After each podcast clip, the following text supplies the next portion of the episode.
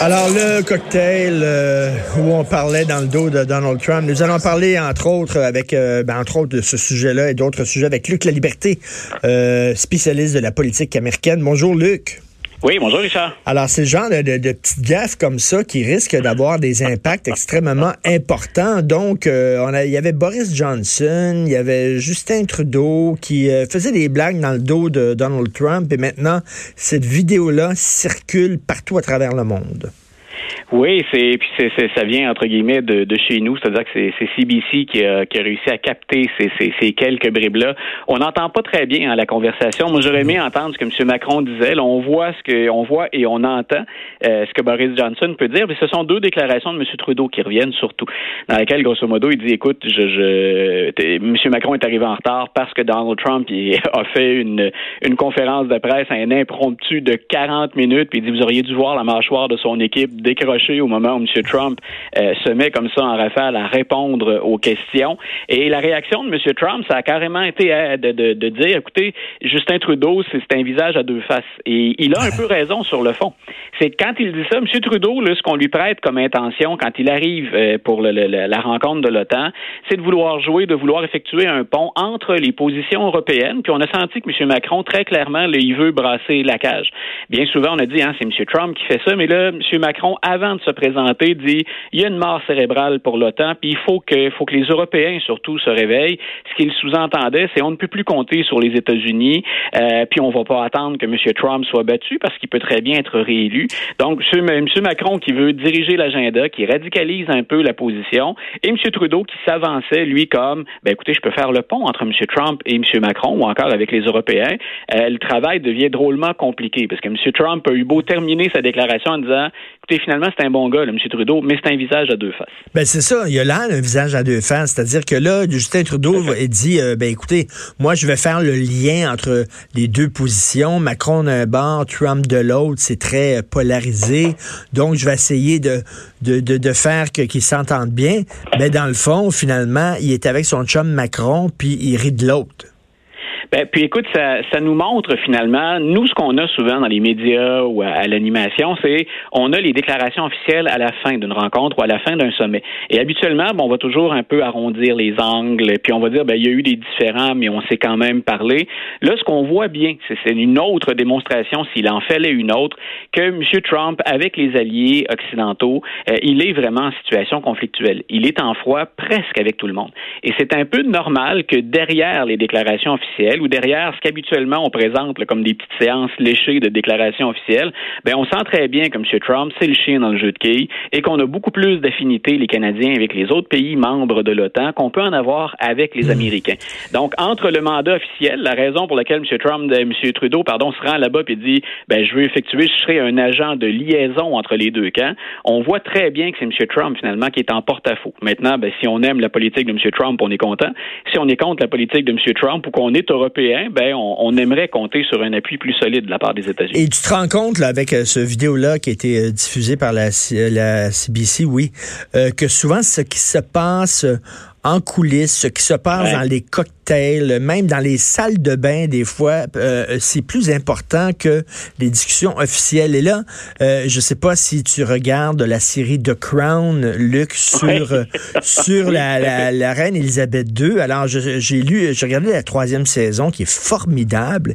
Et là, tu vois, à un moment donné, que l'Angleterre était sur le bord de la faillite et que l'Angleterre a été sauvée de la faillite par les États-Unis. Tout ça pourquoi? Parce que la princesse Margaret est allée prendre une sacrée brosse avec Lyndon B. Johnson, qui était président, puis qu'elle l'a embrassé sa bouche, puis il l'a bien aimé, puis finalement, il a décidé d'aider l'Angleterre. Alors, tu vois que tout ça, c'est décidé finalement sur une, une brosse puis un C'est très Il y a effectivement, on, a un peu dans, l'épisode auquel tu réfères, écoute, je l'ai adoré, je l'ai savouré. C'était fantastique. Euh, mais pour avoir travaillé pour avoir travaillé un peu sur Lyndon Johnson, euh, c'est un petit peu exagéré. Ou en tout cas, il n'y a rien qui me permet de vous dire que c'est allé aussi loin. Mais c'est assurément lors de cette rencontre-là, qui était bien arrosée, ça on peut le valider, que c'est décidé finalement le sort d'un package deal, hein, d'une aide à, l'Angleterre. Puis on voit bien comment la couronne britannique, on le fait avec M. Trump aussi, comment la couronne britannique peut, en déroulant le tapis ou en jouant avec les conventions, euh, flatter l'ego ou encore euh, avoir un accueil un peu plus chaleureux de la part d'un représentant étranger. Et rappelle-toi comment M. Trump a été reçu par la reine la dernière fois. Pour quelqu'un qui n'a habituellement aucun respect pour les conventions, ben, du côté de, de, Buckingham Palace, ce qu'on a dit, c'est OK, on lui déroule le tapis rouge, on le flatte. M. Trump, semble-t-il, aime bien ça. Donc, on va, on va sortir les violons, on va faire le grand jeu, puis on espère que ça va contribuer à rapprocher les États-Unis et à préserver ce qu'on appelait dans la série, puis ce qu'on appelle encore aujourd'hui la fameuse relation spéciale. Tout à fait, non, tout à fait. Et écoute, euh, je, veux revenir sur l'opposition Macron et Trump pour expliquer aux gens qu'est-ce qu'il y en est. Euh, selon ce que je comprends moi et ce que j'ai lu, Donald Trump est furieux parce que bon, les membres de l'OTAN ne paient pas leur juste part. Lui demande que chaque membre paie 2, 2 et bon, il y a des pays qui ne paient pas leurs 2% mais ça a l'air qu'au cours des dernières réunions de l'OTAN, euh, M. Trump ne parlait que de ça, ne parlait que de fric. Et M. Macron s'est plaint en disant, écoutez, ce n'est pas une entreprise commerciale, l'OTAN. Et là, pendant ce temps-là, il y a la Russie, il y a la Chine qui pose, qui pose des, des sérieuses menaces et on ne parle pas de ça, on parle de fric. Voilà. Puis c'est l'angle sous lequel M. Trump euh, avance presque toujours cette fameuse contribution. Mais ce que M. Macron soulève, mais ce qu'il aborde pas de front non plus, c'est quand M. Trump intervient et qu'il parle d'argent, puis il dit bon, on a investi là-dedans, il a un peu raison. C'est-à-dire qu'on l'a bien vu d'ailleurs depuis qu'il est en place, sans atteindre les cibles qui avaient été établies, qui étaient des objectifs. Il ne fallait pas absolument atteindre ces, ces, ces, objectifs d'investissement. Euh, l'idée, c'était visons toujours plus plus haut, mmh. euh, sans atteindre ces chiffres là on a vu que la, contribution des partenaires dans le temps est allée en augmentant. Mais ce qui est beaucoup plus grave derrière ça, et ce dont on discute moins, puis M. Macron là-dessus, je pense qu'il a raison, Mme Merkel aussi, les deux s'entendent pas nécessairement sur la façon de faire, mais est-ce que l'OTAN, un, c'est toujours pertinent, et l'OTAN, 70 ans plus tard, quel est son mandat essentiellement? Et quand on regarde le mandat, ben, on peut pas faire autrement que de dire, ben, si on a lancé ça contre l'Union soviétique ou au début de la guerre froide, la Russie demeure quand même un pays avec lequel on a de la difficulté à composer. Ben et M. Poutine et M. Poutine profitent de notre division. Et il y a un joueur dont il faut absolument parler, puis ça, je pense que M. Macron l'a souligné aussi. Que fait-on avec la Turquie, qui fait encore partie de l'OTAN, mais qui en même temps achète des armes à la Russie? Donc, il y a ce joueur-là sur lequel il va falloir éventuellement. Et que, et que, la, Turquie a utilisé l'OTAN pour euh, faire une opération et les membres de l'OTAN n'ont pas été consultés. Donc, le Macron dit, mais à quoi ça sert d'avoir cette instance-là qui était censée être une instance de consultation si les États-Unis et la Turquie peuvent faire ce qu'ils veulent? Voilà, donc, et c'est là où je dis les, questions de fond, l'avenir de l'OTAN, c'est ce dont M. Trump ne parle pas vraiment quand il met l'accent, puis la, la dernière, pas, pas cette fois-ci, mais la, la fois précédente, l'avant-dernière rencontre, M. Trump avait carrément jeté l'agenda par-dessus bord. C'est, on avait sur la table un agenda dans lequel on parlait de sujets de fond, et M. Trump est revenu, euh, même à la surprise, semble-t-il, du secrétaire d'État, Mike Pompeo. On l'entend moins, M. Pompeo, parce que c'est lui qui fait le, le jeu diplomatique, c'est pas lui qui sort les bras, on laisse ça au patron, on laisse ça à M. Trump. Mais donc, on, a carrément évacué ces questions-là. Et si on revient à l'administration précédente ou à l'administration Bush, euh, autant Obama que Bush, on pouvait mettre de la pression sur l'OTAN, on met de la pression sur l'ONU, mais on faisait quand même partie du jeu. Euh, surtout sous Obama, qui misait, lui, là-dessus pour alléger euh, les interventions américaines, les interventions militaires américaines. Et c'est pour ça que M. Macron, entre autres, réagit. Il y a un autre volet, c'est aux Européens, ce qu'il lance comme appel, c'est si nous menons des opérations puis qu'on peut moins compter sur les États-Unis, autant en termes de fric qu'en termes de nombre de militaires ou au plan de, l'intervention armée américaine, ben, il va falloir qu'on se secoue les puces et que nous, entre nous, on, euh, on intervienne un peu plus et qu'on se lève plus souvent. Et ça fait ressortir l'importance capitale des États-Unis dans, ces, dans ce, genre d'association-là. Écoute, est-ce qu'on fait le point là, sur la procédure de destitution, où on en est exactement? Là? Voilà, donc ce qui, ce qui s'ouvre ce matin, en fait, les, j'ai, presque envie de te dire, Richard, les, les jeux sont faits, mais ça demeure intéressant à suivre.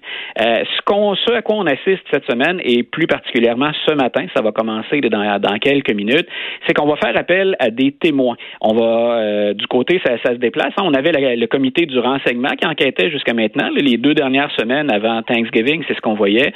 Là, on est devant le comité judiciaire. C'est un autre comité de la Chambre des représentants, et c'est ce comité-là qui va rédiger les articles selon lesquels on devrait, à l'évidence, accuser Donald Trump. Et là, ce qu'on va entendre, pour les gens qui pour les gens qui trouvent ça un peu aride, je pourrais très bien le comprendre. Ceux qu'on va entendre, ce sont des, experts en droit constitutionnel. Donc, il va y en avoir trois qui ont été euh, nommés ou choisis par les démocrates et un qui a été choisi par les républicains. Et ces gens-là vont venir nous expliquer comment les experts au plan constitutionnel perçoivent la situation actuelle pourquoi ou comment on peut ou on ne peut pas accuser un président dans une procédure de destitution. Ça va paraître un peu fastidieux, c'est des cours de droit constitutionnel auxquels on va avoir droit, mais en même temps, ultimement, ça va servir les, deux causes. C'est-à-dire que les républicains, normalement, ont choisi un avocat, euh, pas un avocat, mais un, prof de droit qui est M. Turley de Georgetown University. Lui, normalement, ce qu'il va venir dire, sa perception, c'est que ce qu'a fait M. Trump, ça entre pas dans le fameux, hein, on peut être accusé dans une procédure pour trahison, crime et délit majeur. Il y a des termes assez flous là-dedans pour, hmm. pour que des profs viennent se prononcer. Donc, normalement, les républicains ont choisi quelqu'un dont l'interprétation de la règle est de leur C'est ça, il y a des gens, les républicains vont dire ce n'est pas vraiment une trahison, ce n'est pas un délit majeur. Voilà. Et les trois autres, leurs positions sont claires. Moi, entre autres, je vais surveiller pour les amateurs ou les, les, les geeks. Euh, moi, je vais surveiller le, prof de droit de l'université Harvard qui est Noah Feldman. Et lui, c'est très clair. Là, on peut lire ses écrits. il a publié récemment, puis sur le web, c'est très très accessible. Lui dit carrément que les Américains vivent une crise constitutionnelle. Donc, moi, j'ai hâte de l'entendre, M. Feldman, étayer cette thèse-là, puis voir aussi comment les républicains vont réagir. Parce qu'oublions M. Trump, on parle quand même des institutions américaines, puis on parle quand même de quelque chose de majeur, le pouvoir retirer son pouvoir à un président américain. Donc, j'ai hâte de les entendre avancer des arguments, puis comment on va les, récupérer dans les deux camps, autant chez les démocrates que chez les républicains. Et en terminant euh, brièvement, Mme Kamala Harris qui a jeté la serviette, qui abandonne la course. Là, pour le prochain débat, il reste six démocrates, tous des blancs que tu euh, soulignes. Donc, il y, en a au moins trois, quatre candidats de couleur. Tulsi Gabbard, on avait, euh, on avait Kamala Harris, euh, on avait M. Castro, puis on avait M. Booker, le sénateur du New Jersey, puis ils se sont pas qualifiés jusqu'à maintenant pour le prochain débat. Et M. Castro a dit, écoutez, ça manque véritablement de diversité. Quand on sait qu'on joue beaucoup avec le vote des minorités du côté des démocrates, on a trois candidats blancs beaucoup plus âgés. Euh, les autres candidats qui pourrait être une forme de renouveau ou de relève de la garde sont également des blancs. Pendant des, euh, des semaines, des mois même avant euh, qu'elle se lance, on pensait que Mme Harris avait toutes les qualités. Euh, elle a un certain charisme, c'est quelqu'un qui, qui, avait une très très belle carrière politique. Puis on se disait, ben, les États-Unis pourraient choisir, c'est pas un Obama 2.0, la première femme présidente qui en plus serait une femme de couleur. Mais elle a peiné Mme, Madame Harris pendant après le premier débat, elle a peiné à se démarquer. Il faut dire que quand on a une vingtaine de candidatures en même temps, c'est ce genre de choses qui peuvent se produire. C'est-à-dire que des candidats qui auraient été intéressants sont un peu noyés, puis on n'arrive plus à se démarquer. Elle aurait été probablement plus mise en valeur, Mme Harris, si elle n'avait eu qu'à ferrailler qu'avec quatre, cinq gros joueurs. Et cette fois-là, les attaques pouvaient venir de partout, incluant des candidats qui n'ont pas de chance tout, mais pour ça, permettaient de nous exposer. C'est pour ça que je dis que les démocrates sont leurs pires ennemis. Il y a, ah, trop, il y a trop de monde, là. on est perdu là-dedans. On a tellement hâte qu'ils en choisissent un ou une, puis après ça, on va savoir là, qui va se battre dans l'arène si les démocrates ont une grande faiblesse, puis j'ai envie de te dire, c'est, historique, là, on peut, on peut faire les 30 dernières années, c'est qu'ils ont beaucoup de difficultés à se serrer les coudes puis à avoir un front uni. Les républicains le font beaucoup ben plus souvent. On peut être critique, par exemple, du fait qu'actuellement, ils se rangent derrière Donald Trump, mais jusqu'à maintenant, là, on ne parvient pas à ébranler le mur républicain. Alors que du côté démocrate, on fait parfois le travail de l'opposition en se critiquant nous-mêmes ou en affaiblissant nos, nos arguments. Donc, on verra, mais c'est, certain que c'est, c'est tout un test que de survivre à une pareille brochette de candidature. Tout à fait. Merci beaucoup, Luc. On se reparle la semaine prochaine. Merci. Un grand plaisir. Une bonne fin de journée. Luc Liberté, spécialiste de la politique américaine.